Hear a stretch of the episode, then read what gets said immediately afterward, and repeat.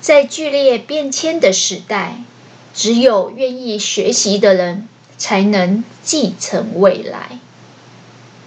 Hello，我是小仓鼠，欢迎收听《社畜逃脱笔记》。这是一个有关自我成长及财务自由的节目，陪你一起关注你的人生，掌握你的命运。Hello，大家好，小仓鼠又来分享今天的有声笔记了。今天要分享的这本书呢，书名叫《长寿新人生》，长寿新人生。这个书名就让我觉得应该是要讲长照吧，嗯、呃，蛮接近的，但是不全然。今天的笔记重点呢有两个，一个是什么是长寿新人生，另外一个是长寿以后对我们的未来会有什么影响。如果你对今天的内容感兴趣的话，就让我们继续听下去吧。首先，我们来讲第一个主题，就是什么是长寿型人生？应该说，哪些因素会让我们变成长寿型人生？其实呢，我想大家都知道，台湾也已经迈入了高龄社会。所谓的生不如死，出生率不如死亡率，所以老人变多了。那高龄社会会有什么影响呢？这边先提供几个数据给大家，在大概二十年后吧，二零五零年左右，预计全球的平均寿命人口都会来到大概三十六岁。现在大概平均是三十岁。也就是说，以后大家都会进入大概三十六岁，这是全球。但是呢，单从一个国家来看，以中国来讲，呃，中国目前的平均寿命大概是三十七岁。二零一七年的统计，如果到二十年后，二零五零年的话，大概会到四十八岁。四十八岁已经接近中年了，哈，做事忘五了。而在这同时呢，在中国。的人口里面，超过六十五岁的会将近有四亿人，也就是说，我们的平均寿命、预计的寿命都会进越来越高龄，这是一个高龄化的趋势，我想大家都知道。但是呢，除了是高龄化以外呢，其实有几个已经开发的国家，我们最常听的就是日本，已经慢慢进入了。百岁人生，现在现在已开发国家里面，将近有五十趴左右的人，在未来都会活到一百岁，所以长寿代表的是百岁人生。这边有一个数字是说，日本每十年大概就会增加一年半的寿命，也就是说，二十年后他们又会多活三岁。那中国跟印度，刚才我们有说，他们也是渐渐迈入高龄化，他们的速度会更快。日本如果是十年多一年半的岁岁数的话，中国跟印度大概是每十年会增加五岁。其实这个数字还蛮吓人的。除了我们的寿命会变长，而且平均都会要活到百岁，有一半以上的人口要回到百岁以外。还有一个问题是人口衰退，因为现在少子化的状态，所以在没有生小孩或是少生小孩的情况下，死亡率就会比出生率再高一点。接下来就会进入人口衰退的阶段。最显著的例子就是中国会从十三亿人口变成十亿。那刚才我们有讲，二零五零年。超过六十五岁的中国人会有四亿，也就是说，十三亿人口会变少，会变成十亿，而这十亿里面有四亿，就是十个人里面有四个人是超过六十五岁的，也是因为人口老化跟人口的衰退，人口数量的衰退，所以目前大家的预估是，我们的经济成长就会。慢慢的放缓，我们的国民生产毛额也会慢慢的下降。那这样子为叫为什么叫长寿新人生呢？刚才有说，我们接下来迈入高龄化，大家会越活越久。其实，小仓鼠自己有一个蛮深刻的印象，就是大概在五到十年前吧，就开始会有人说，现在的女生都看不太出年纪。那时候小仓鼠还很年轻，以为是指现在的女生都保养得宜，所以，嗯，四十几岁或五十岁看起来其实跟三十岁没有差很多。是你目视用视觉去看的话，其实你没有办法去猜出她的实际年龄，或是她的那个生理年龄这样。但事实上呢，看完这本书以后，小仓鼠发现这个所谓的。感觉跟直觉有时候真的是经验的浓缩。我们的这样的感觉，在很多的数据上也的确发生。怎么意思呢？他的意思是说，我们未来会出现一种叫年龄通膨。什么叫年龄通膨？我想大家都听过通膨，尤其是最近。因为联准会要进行通膨，所以通货膨胀这个名词被广泛的传播。在经济上的通货膨胀指的是我们一样的货币，我们实质的购买力已经下降。最显著的来讲，就是呃，我们最常讲的是，比如说牛肉面一碗以前五十块。便当一盒以前五十块，现在可能要八十或一百才有办法买一个便当，实质购买力已经下降。而年龄通膨的意思也很接近，它指的是实际年龄的变老程度度在慢慢下降。什么意思呢？简单来讲就是。以前我们认为的老人家超过六十五岁，所以我们公车啊、捷运的很多优惠都是定在这个年纪，包含我们公务人员的退休年纪也是定在六十五岁。但是呢，那是过去的标准，经过了年龄通膨，一样的六十五岁、六十五块已经买不到一个便当了。现在的一个便当要。七八十块，而现在所谓的老的定义要超过七十八岁，所以呢，老化的程度其实是在减缓的。这个往好处想，就是这个是一个好消息，也就是说，我们全球的人口呢，虽然在老化，但是我们是在老化但健康的状态。现在的八十岁的健康状态跟二十年前八十岁的健康状态已经不太一样，有很多人甚至到八十还不会有慢性病或是不会受疾病的折磨，也是因为这样，八十岁还很健康，所以可以一直活到一百岁。以前的八十岁可能已经。嗯，就是已经到迟暮之年了，已经已经接近尾声了。但现在的八十岁可能还有二十年。我上次有讲过，我的阿妈今年九十几岁，这个真的是一个最好的例子。就是我们的身边越来越多高龄，以前出现在新闻上的人瑞的那种情况，其实在我们身边会越来越多。那这个呢，基本上就会让我们觉得说。以后我们的人生可能不能再拿来跟以前的老一辈的人的人生去对比，所以这本书的书名才定为《长寿新人生》。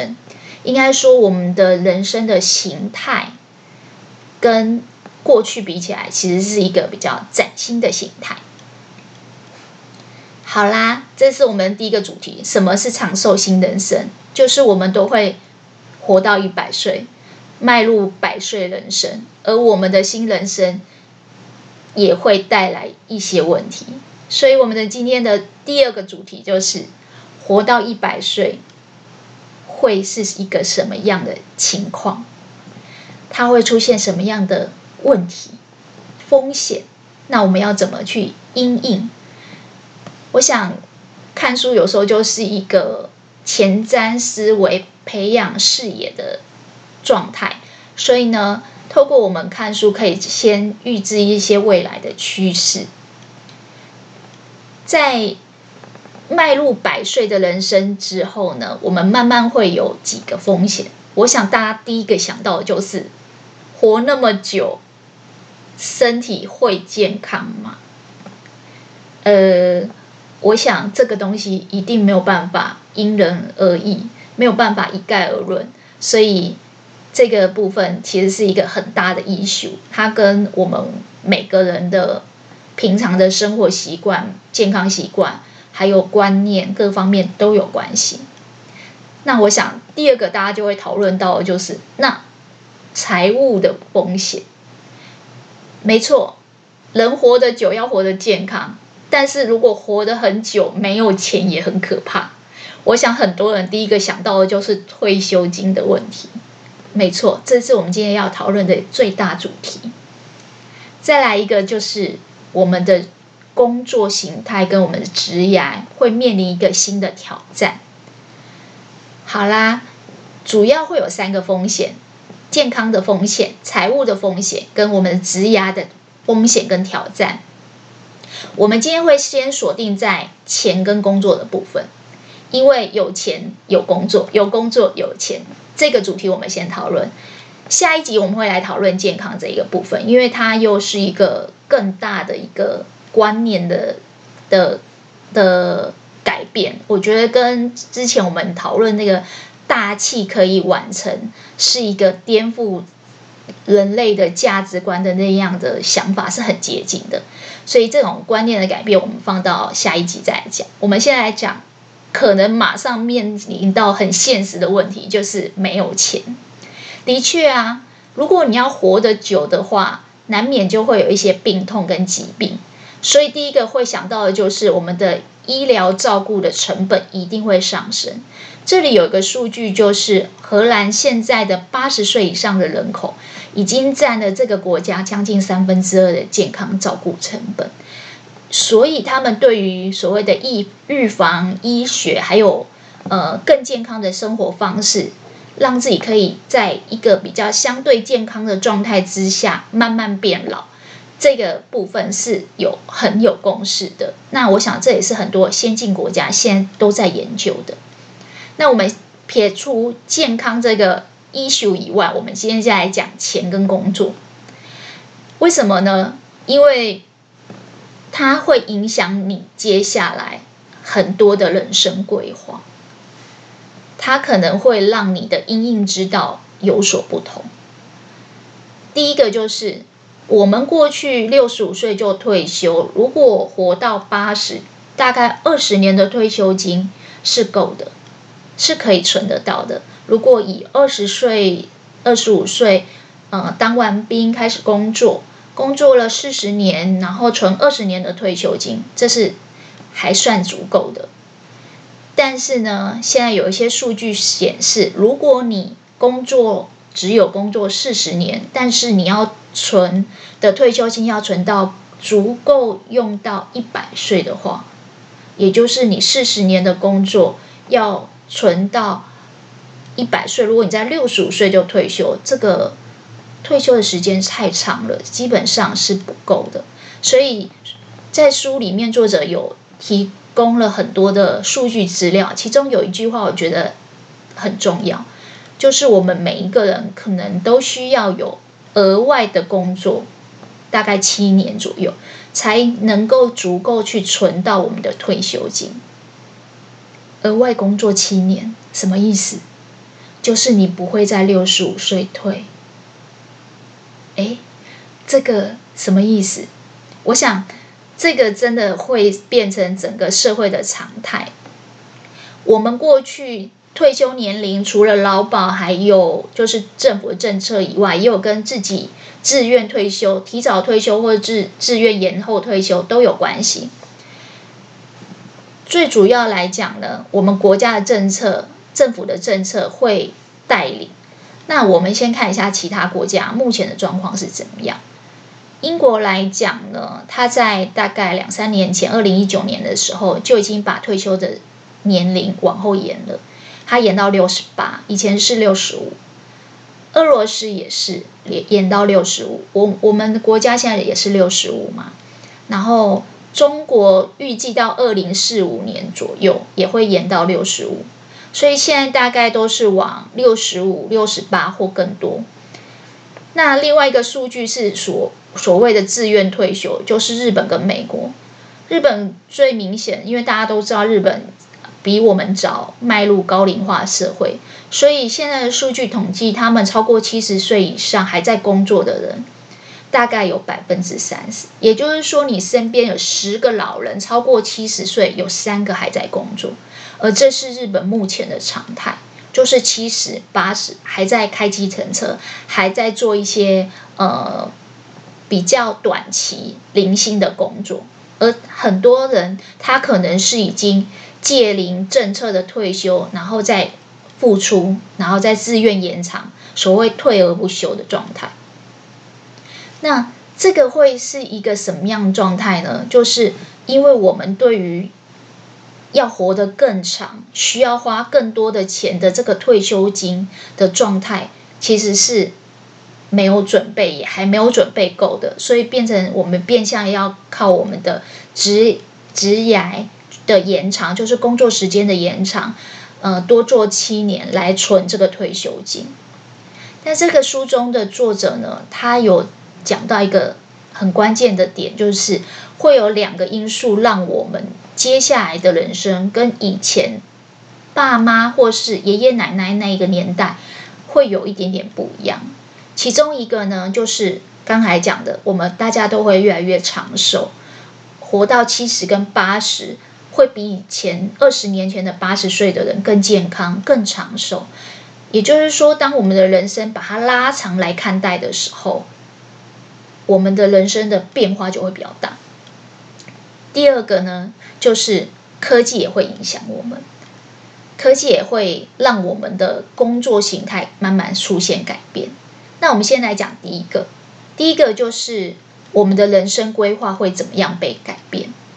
作者里面呢，讲到一个很有意思的呃人生的生命阶段，他说我们过去其实传统的人生阶段是三切的，切成三段。叫三阶人生，阶是阶段的阶。当我们的人生会被切成三段，一个就是学生阶段，认真的学习；接下来就是工作的阶段，努力的工作，存存退休金，努力的工作，然后成家立业，养小孩。接下来就会进入六十五岁以后的退休阶段。所以以前我们的人生会切成三段。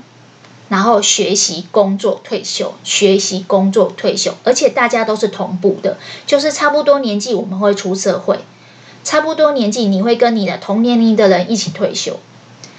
但他说呢，因为这个长寿的关系，我们接下来的人生会被拉长，所以我们的时间会重新分配，我们会出现一种多阶的人生。什么叫多阶的人生？就是我们人生会被切成好几种不同的阶段，很有意思吧？其实简单来讲，就是我们人生的流动性跟变化会变比较大。那为什么会这样呢？作者有讲，除了因为我们都迈入百岁人生以外，还有一个原因是因为科技的发展。简单来讲，就是 AI 取代了人工。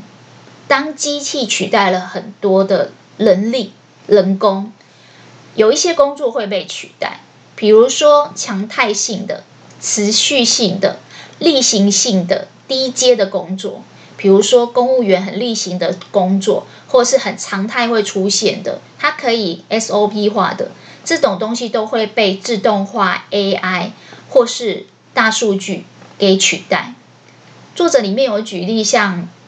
有些公司企业现在开始投资会计系统，所以很多的记账式簿记员、会计师出纳这种相对没有那么高阶的工作，它会慢慢消失，不会说完全不见，但是它可能会改去做相对比较高附加价值或高阶的工作，可能不会有这么相对常态跟例行的工作。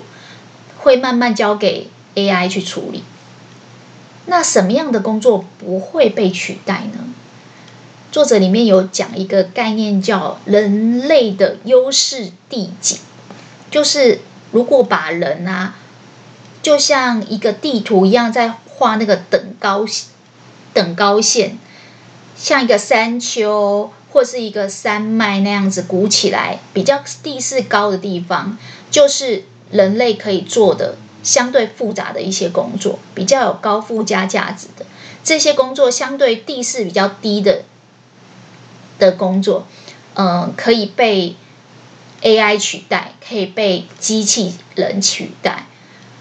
他说，在这个比较地势比较高的这个部分呢，就是我们人类的优势。什么样的优势呢？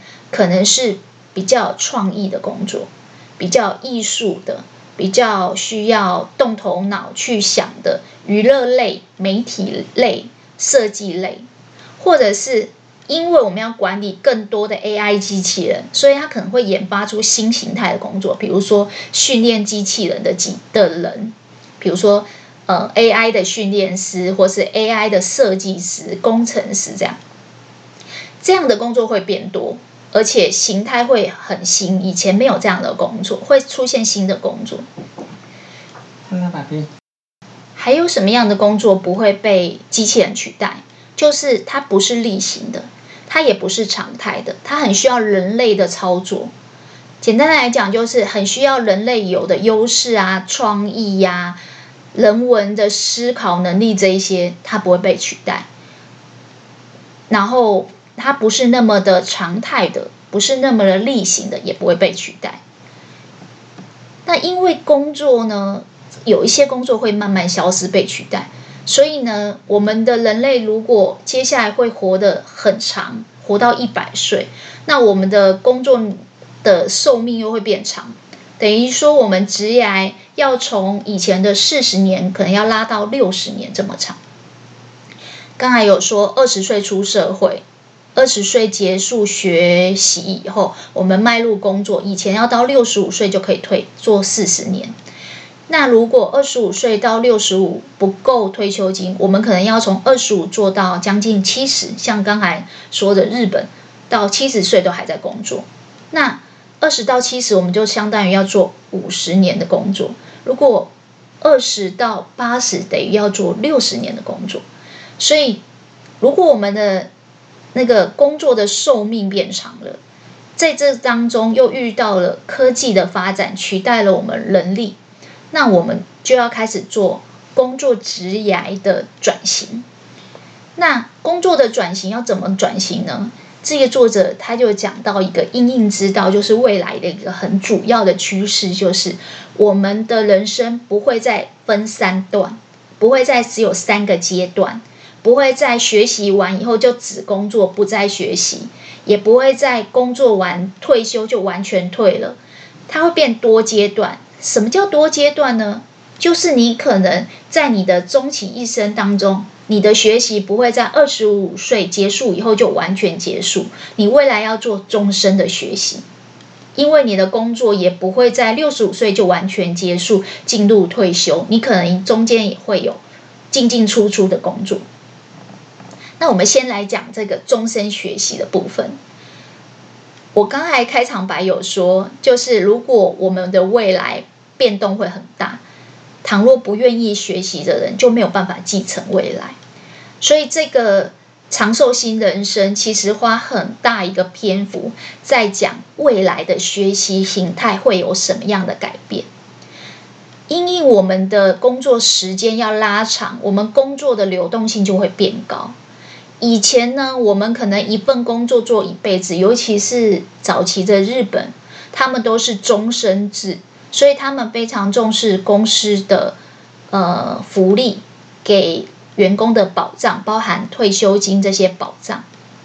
但是呢，因为现在的长寿跟工作的长时间的这个趋势以后，我们的工作很难一份工作做到退休，那接下来就会开始需要。不断的进修跟学习，我觉得书中的作者讲一个很好的例子。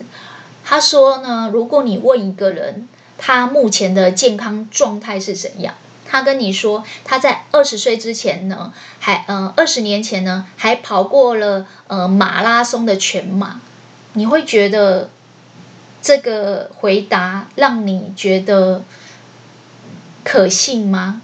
应该是说二十年前你可能很健康，可以跑马拉松，但不代表现在你的身体状态是健康的。那他就说，那很奇怪。为什么我们在问一个人目前的学习状态是如何的时候，这个人回答你说他在二十年前念过某某大学，你会可以认可他目前的学习状态就等同于当时所念的那个大学？其实这句话反映就是我们的健康如果随着年纪会变动，其实我们的学习状态也会随着年纪变动。姑且先不说我们过去教育制度跟教育程度过不过时，或者是当时的教育的资讯跟知识是不是跟得上时代。光讲学习这件事情，基本上作者就说，其实学习应该是要一直持续而且终身的。我觉得这一点也呼应小仓鼠为什么非常喜欢看书，因为其实。扩大阅读可以扩大你的视野，你的视野才能决定你真正的学习状态。如果你二十年前有在运动，但这过过去的二十年就没有在做任何运动，那就跟你二十年前念过大学，但是你后来根本没有做任何的进修或大量的阅读，其实你的视野还是停留在二十年前。所以呢，作者有讲到。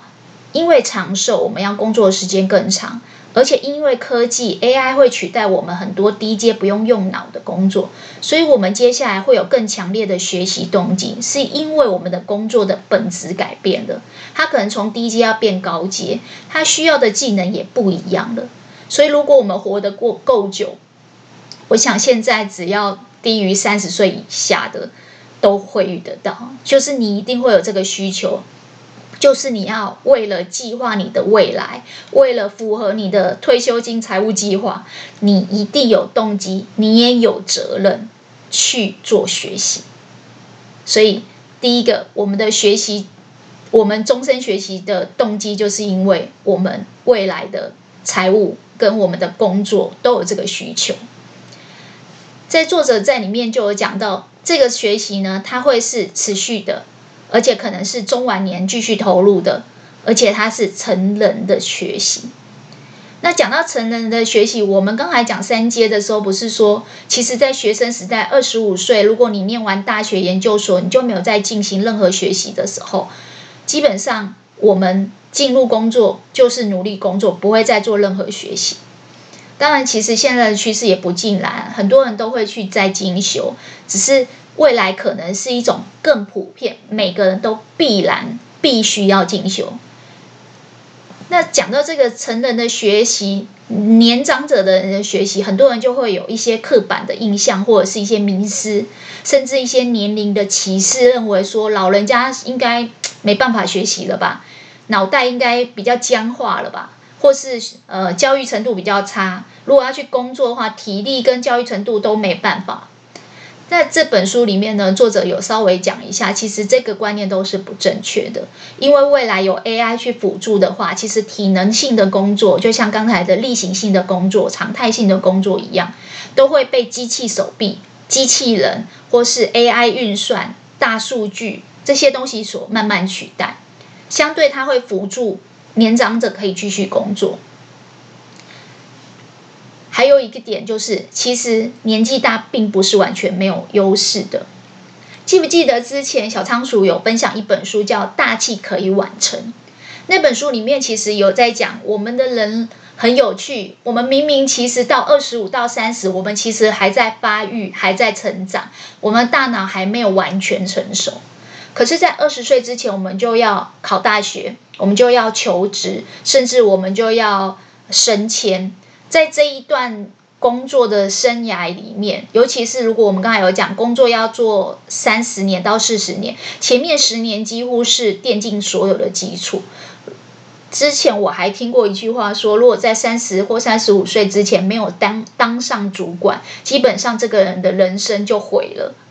但事实上，就小仓鼠自己的经验来看，这也是一种刻板印象。为什么呢？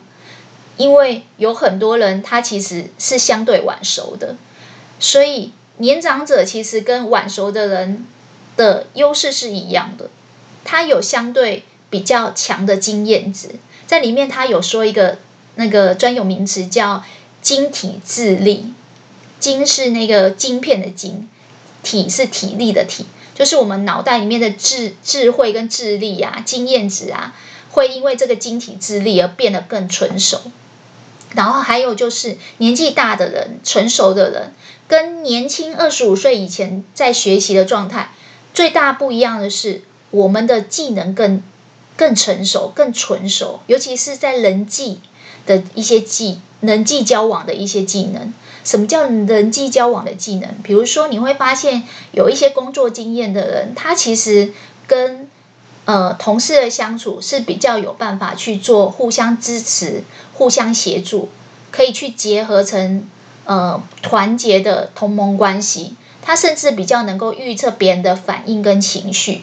因为他有了很多的经验值，所以在学习上面呢，他的学习不见得会像我们想象的说，年轻人学习能力比较好，老了学习就比较僵化，不见得。在这本书里面呢，其实作者花蛮大的篇幅说，这都是迷失。而我们既然要迈入百岁人生，我们的很多观念就要慢慢修正，慢慢改，因为。我们不能一直想说自己只要年纪大、体力差、学习力差就放弃学习，不行。因为未来整个职业跟工作的转型是必然的。当你在职业跟工作的转型上面是必然的时候，你就更需要学习，所以更有这个动机要学习。但是为什么我觉得先读书有这个好处呢？因为学习基本上是有很多不同的呃因素会影响你的学习成效的。作者里面就举了好几个例子，其中一个就是因为失业而被迫换工作，被迫工作要转型，然后才开始学习。他说这种学习的效果会相对比较差。因为你会有更多的压力跟焦虑，因为你是为了求职而学习。相对于比较主动自主的学习，你是因为对这个主题感兴趣，你是因为对它有求知欲、有好奇心，所以你特别的喜欢而去吸收这样的知识。这样的主动学习，学习的成效都会比较好，比较能够让你的。呃，学习情绪跟学习的感觉好，然后带动你的创造力、创意，还有你的直觉发展能力。所以在学习态度上面，会对你的学习的效果有很大的影响。那既然我们必然要学习，而又知道学习的态度如果相对主动的话，学习会比较好的话。其实，在这里，作者就有说，这就是为什么他写这本书的原因。他希望大家早一点知道自己会迈入百岁的人生以后，我们一定会被迫，或是呃有意识的注意到，工作必须要慢慢的做转型，因为 AI 可能取代我们现有的工作。那既然我们被迫学习的状况，学习的效果会比较差。我们当然是希望提早知道，然后主动学习。这里面呢，作者有把未来有可能的学习、终身学习的一些样态稍微分析了一下。我用人事实地物来分享给大家。在人的部分，就是我们的学习成员不会像以前我们认为学习是年轻人的事。也有可能会有一种跨世代的青银共学，就是年轻人跟银发族一起学，跟银发族一起学，年轻人可以吸收到刚才我们说的老人家的经验、知识，还有人际的一些技巧，而老人家银发族跟年轻人一起学习，也会感受到年轻人的活力、创意。所以他说，其实以后一定是用跨世代的方式，以以后的大学并不会限制于说，呃，大学就是几岁到几岁可以入学，要什么同等学历，不会。以后会是一个全龄化的教育，甚至无龄化的教育，就是打破年龄这个界限，大家融合在一起，各个世代一起来学习，然后互相分享彼此的学习的成果。在人的部分是这样，而我们的学习成员有可能有年轻人，也有老人，不会大学里面就只有年轻人。再来一个就是事情的部分，我们学习的内容会是什么？就像刚才有讲的，我们因为工作可能以后都会要面临被取代而转型，所以我们的工作。的需要的技术慢慢都变得不一样，我们可能要去培养额外的专业技能，然后我们要去探索我们对哪些职业相对有兴趣。这个时候呢，我们的学习跟以前小时候为了学位而学习，为了大学文凭，为了高中文凭而学习不太一样。我们以后的学习可能会是比较像是就是。呃，职业训练的学习，就是我们去学这些东西，是为了可以辅助我们，呃，工作做转型，然后协助我们去找下一份工作，让我们可以转职更顺利。在这个部分呢，作者有提到，这里面的学习并不仅限于一些知识性的学习，就是比如说我们知道的数学啊，呃，科学啊这些专业的知识内容的学习。他说，更多的是 AI 没办法取代我们的。刚才有说 AI 它可以取代我们一些例行的工作，但是 AI 没有办法去做有创意的东西，它没有办法去做内容的创作，它可能没有办法做艺术、做设计或是一些娱乐媒体的的内容。那这个时候呢，我们人类比较相对优势的地景，相对优势的一些领域呢，就是人文的部分。所以不要再说文组只能当公务员，理组有台积电有半导体，文组呢？文组有理组的机器人 AI 取代不了的东西，真的。在这本书里面，作者花很大的篇幅在说人文技能，就是刚才讲的，年长的人比较会社交，他比较懂得做一些社会的互动。跟人家做参与、做互动，或者是跟人际上面做一些连结合作，甚至他在一些同理心可以预知别人的呃反应，或是别人的情绪，或是别人的感受上面，他的判断能力跟直觉能力都会比别人强。所以他说，这个时候职业的训练的再再一次的教育呢，它比较着重在的是这种人文技能的培育，它会让你以后出去跟人家工作的时候，懂得如何跟人家合作，然后甚至可以比较，呃，开拓，比较勇于创新，比较勇于承担风险，比较能够善于发挥机器人所没有。机器人没有什么？机器人没有好奇心，机器人没有求知欲。机器人没有嗯大胆实验的开创性，而这都是我们人类很独一无二的优势。所以呢，在学习的内容上面，不会只有那些运算、技术、数学、科学、电子、电子计算机、AI、大数据或是运算法则可以做的事情，因为这些东西有可能都会被机器人取代，反而都会是一些文组的东西。呃，怎么跟人家互动？怎么培养好奇心？怎么培养同理心？怎么有反思的能力？怎么有判断的能力？听到这有没有觉得要多多多多听小仓鼠的节目？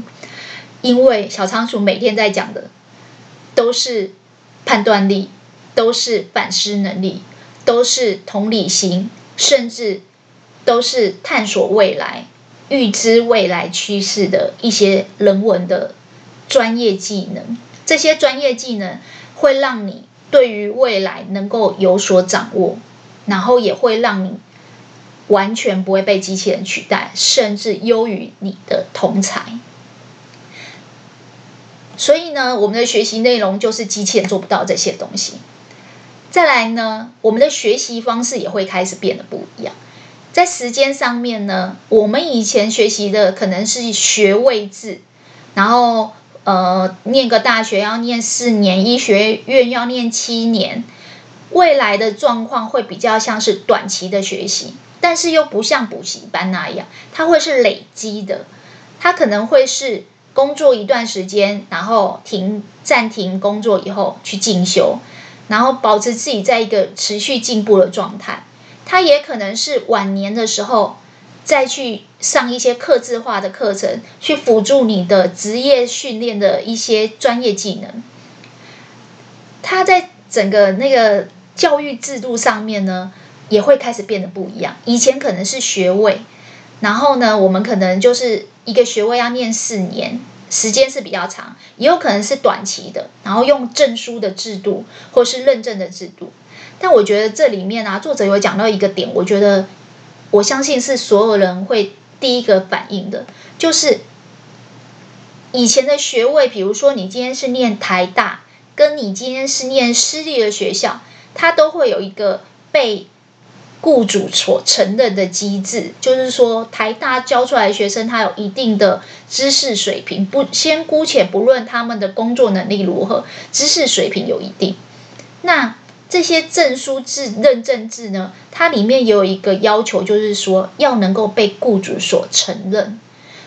呃，作者在里面用一个名词叫做“可携式的学学习学位认证的制度”。那我觉得它的概念有一点像是，呃，你可能在二十岁进修一阵子，三十岁进修几年，四十岁再进修个一年，它是累积的，而且它是用证书跟认证的制度，所以它是。这些学位的制度，以后教育的单位也会用一些审核的机制，让雇主会承认他。雇主可能不会再管你是不是大学毕业，他更会管的是，你除了二十年前跑过一次马拉松，你中间还做过什么运动？你中间有没有做过什么体检？你中间的健康状态到底是怎么样？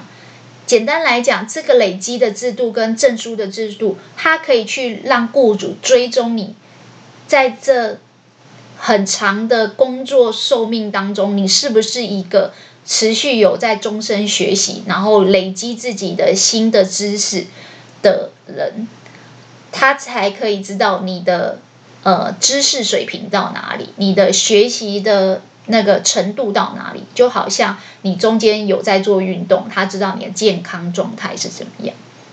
所以这是时间可能会变得比较弹性，也会比较短，不一定是四年，它可能是进进出出，所以是累积的。它可能不是学位，它是证书。但在地点上呢？在地点上，作者说有可能我们边工作也要边进修，所以它会衍生很多的数位线上的学习。可能我们在平常纯娱乐的那些休闲时间，我们都会变成一种再创造的状态，然后会善用我们身边的资源。作者举例说，这也是为什么现在的 TED 演讲，还有 YouTube 的脸书的一些教学的影片，还有 Podcast 一些呃知识型的传递的这一类的课程跟节目越来越多。因为要透过这样子的参与，跟社群的一些参与，你可以慢慢可以在数位上面就可以做学习，把这个数位的资源扩大。那同时间呢，它也可以利用大数据或是云端的计算去监测你的学习历程，然后让雇主知道说，哦，你是一个就是持续有在做做进修学习的人，所以他的。整个学习的那种趋势跟特色，除了是终身的，而且可能是跨世代的，而且学的可能不是数学啊、中文啊、科学，而是人文技巧。那我学的方式也不一样，你可能是在电脑上，你可能是在 YT 上学，你有可能是在 Podcast 上学，你有可能是看 TED 的演讲而学。总之呢，你这些学习不是只是为了一个学位，也不是只是四年的制度结束就没有了。你可能是在你的人生里面多阶段的进进出出的学习，累积一点一滴的学习。所以作者有在讲成人的学习，它会是一个相对多阶段的，而且终身的学习。那这里面呢，也会慢慢慢慢的去影响到我们的企业文化跟企业的制度。怎么说呢？如果我们要工作四十年，中间可能只能遇到生小孩或结婚请长假。现在的阶段，我们还是一个固定一份工作、稳定的工作。然后，如果真的有什么事情，你只能透过转职的方式去做中断。但是呢，作者有有说到未来的工作趋势会变得不一样。最主要会有几个特色。第一个呢，我们的整个工作的职涯啊，会变成是多重进入点。简单来讲，就是我刚才讲的，以前二十五岁到六十岁四十年间，你可能一份工作做到底，顶多换个两份工作。这四十年来，就是稳定的在某几间公司上班。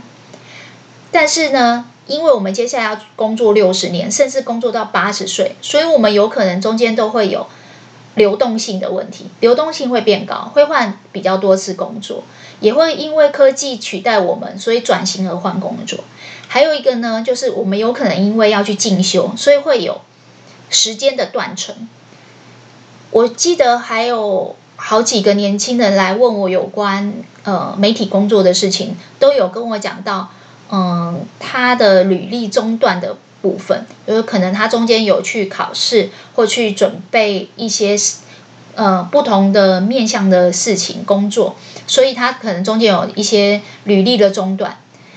他说这样子好像会让他面试的时候不容易争取到好的工作。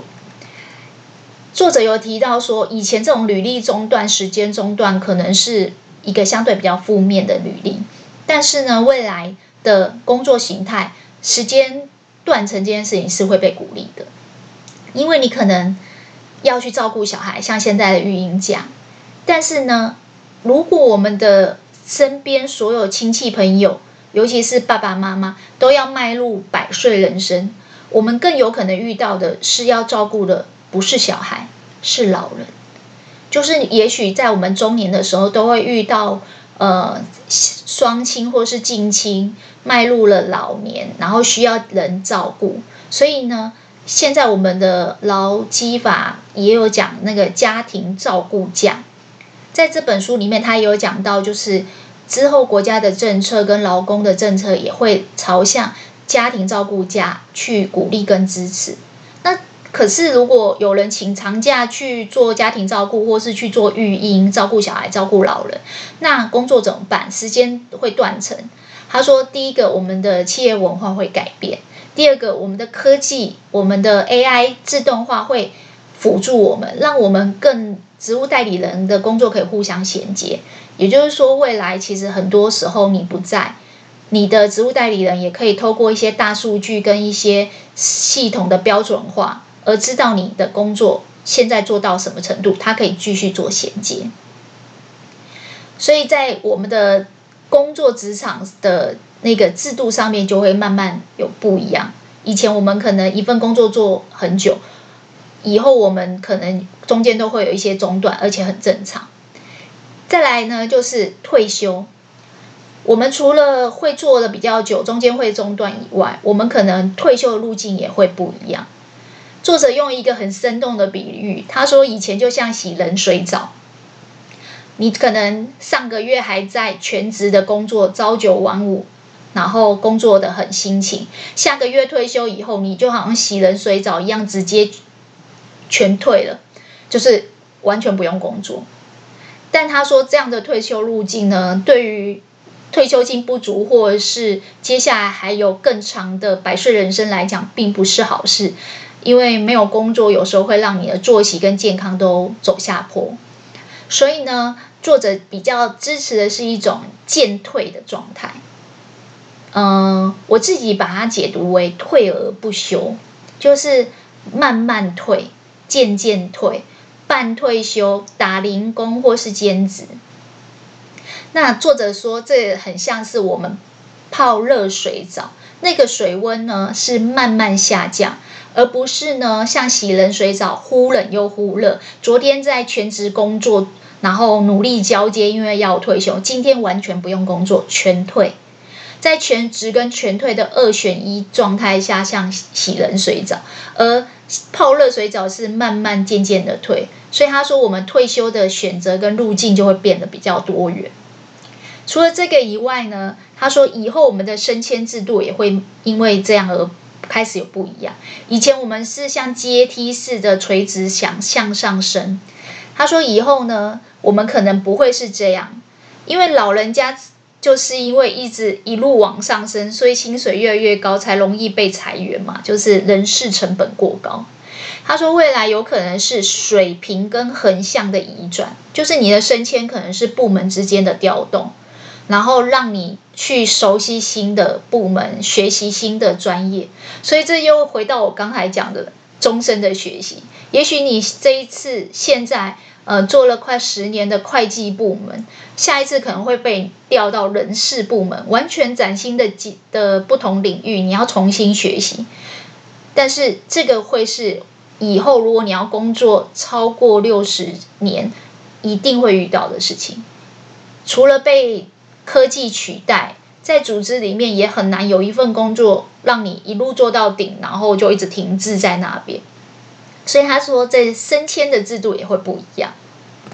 除了这个以外呢，我们的整个呃工作的形态还会有一个地方不一样，就是薪水。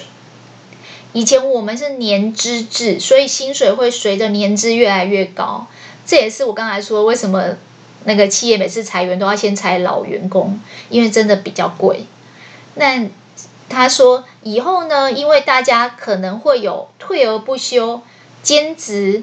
或者是呃弹性的工作，中间还去进修或是去休养身体，然后再回来复出工作的状态。所以呢，在薪水的部分会变得比较弹性，甚至弹性减薪或是减薪的薪资，就是呃薪资的这个呃条幅不一定是一路往上，但是因为我们现在要工作的时间比较长，所以它有可能就是一。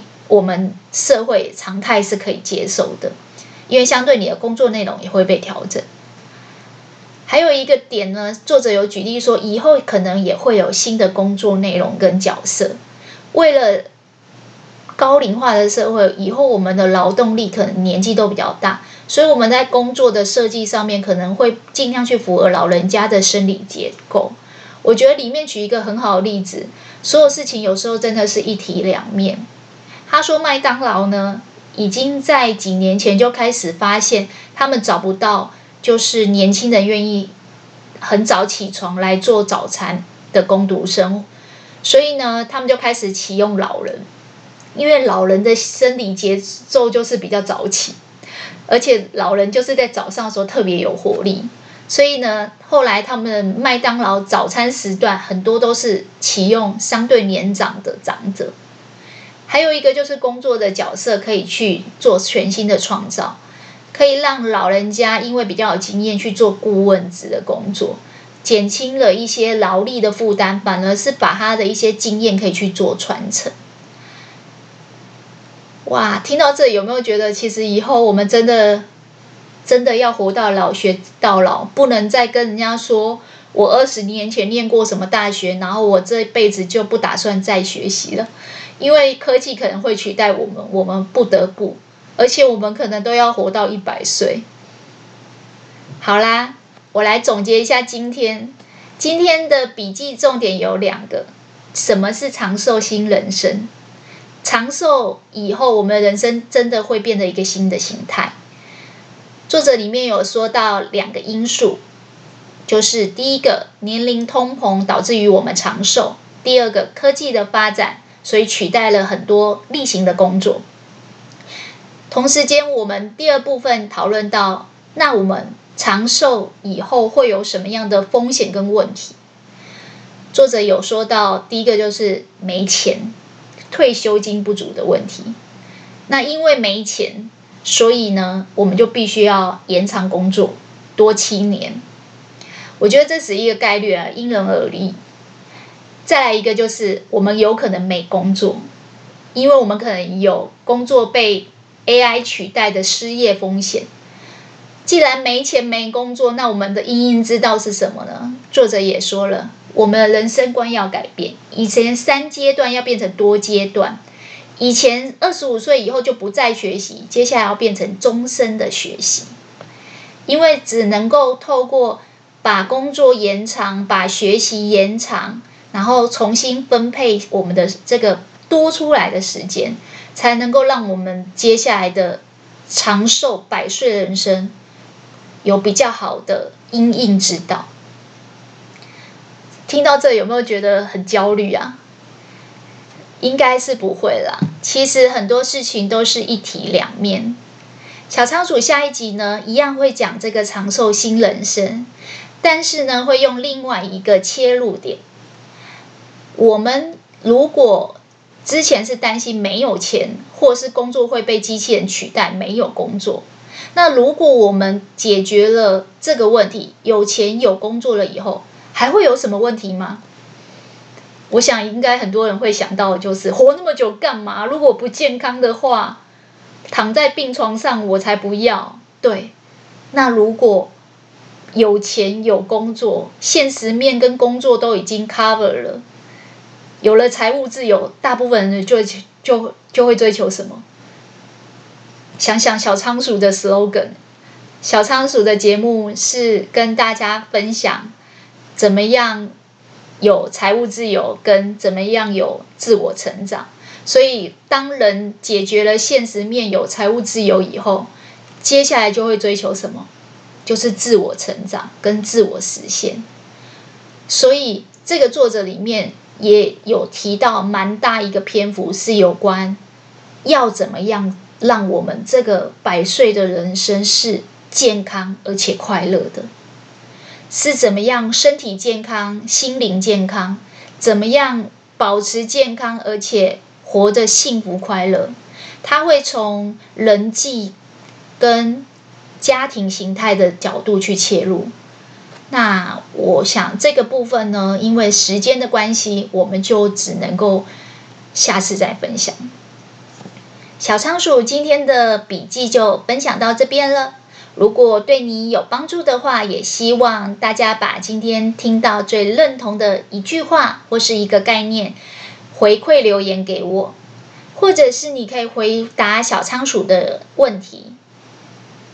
第一个问题就是：你愿意终身学习吗？第二个问题是：如果你脱离了三阶段，你觉得你会去学什么？想一下，发挥你的想象力，去探索一下你人生的各种可能性。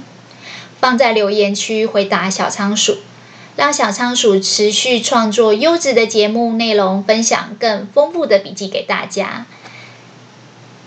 那今天就这样喽，希望今天分享的内容对大家有帮助。拜拜。